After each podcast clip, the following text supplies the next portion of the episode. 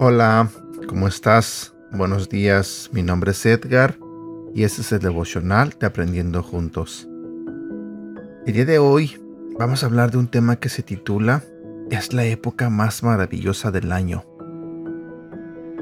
Es 24 de diciembre. Hoy es Nochebuena y mañana es Navidad. Sé que muchos de nosotros estamos listos para esperar la Navidad con nuestra familia con nuestros amigos, con nuestros seres queridos.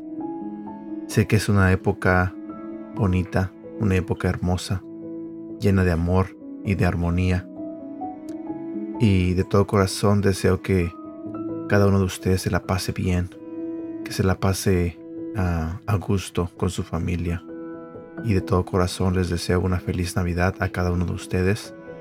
Les doy las gracias por ah, escuchar este devocional cada día les agradezco de todo corazón que lo comparten.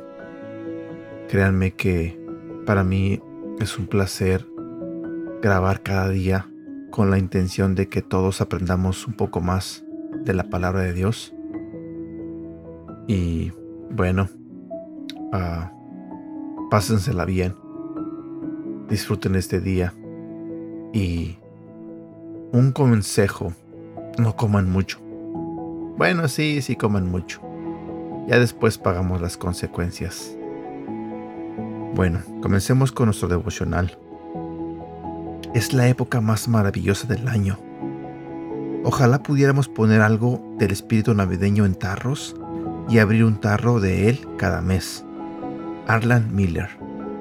En Navidad normalmente somos un poco más suaves que el resto del año.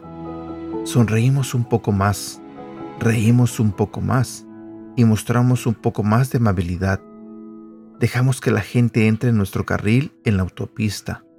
Dejamos algo de dinero en un cubo fuera de una tienda. Y le decimos cosas bonitas a la gente que tienden a molestarnos porque, bueno, es Navidad. Pero una vez que el 25 de diciembre ha llegado y se ha ido, empacamos las decoraciones y los regalos y los guardamos con el espíritu de la Navidad ya sabes, el espíritu navideño que nos llevó a ser un poco más pacientes, dar un poco más de dinero y hablar un poco más amablemente. Para mucha gente, la Navidad es una maravillosa época del año. Es más fácil para nosotros ser cariñosos y amables durante la temporada. Debido a que es un tiempo tan corto en el año, pensamos, puedo ignorar esta cosa, es Navidad después de todo. Pensar que podemos actuar de esta manera todo el año parece una imposibilidad.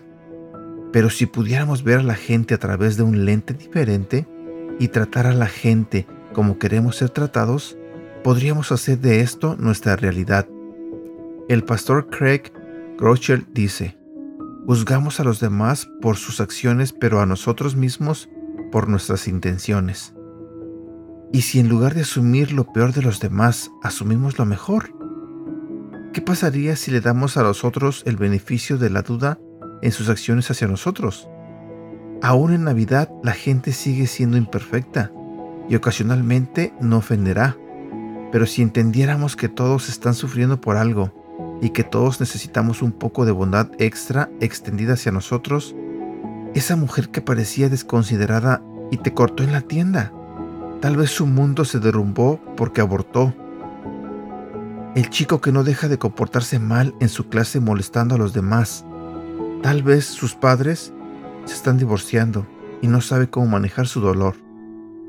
Y, y, el pastor que no te habló lo suficiente en el vestíbulo de la iglesia. Tal vez su mundo privado lo está paralizando debido a una hija caprichosa.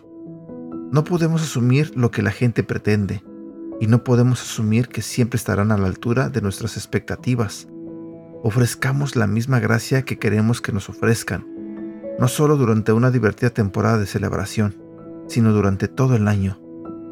Reflexiona sobre esto. Punto número uno. ¿Te encuentras siendo extra amable durante la temporada de vacaciones de Navidad? ¿O sientes que eres consistente en esta área? Punto número 2. ¿Qué tienes que hacer para tratar continuamente a la gente con la amabilidad día tras día? Versículo para recordar. El que es bondadoso se beneficia a sí mismo. El que es cruel, a sí mismo se perjudica.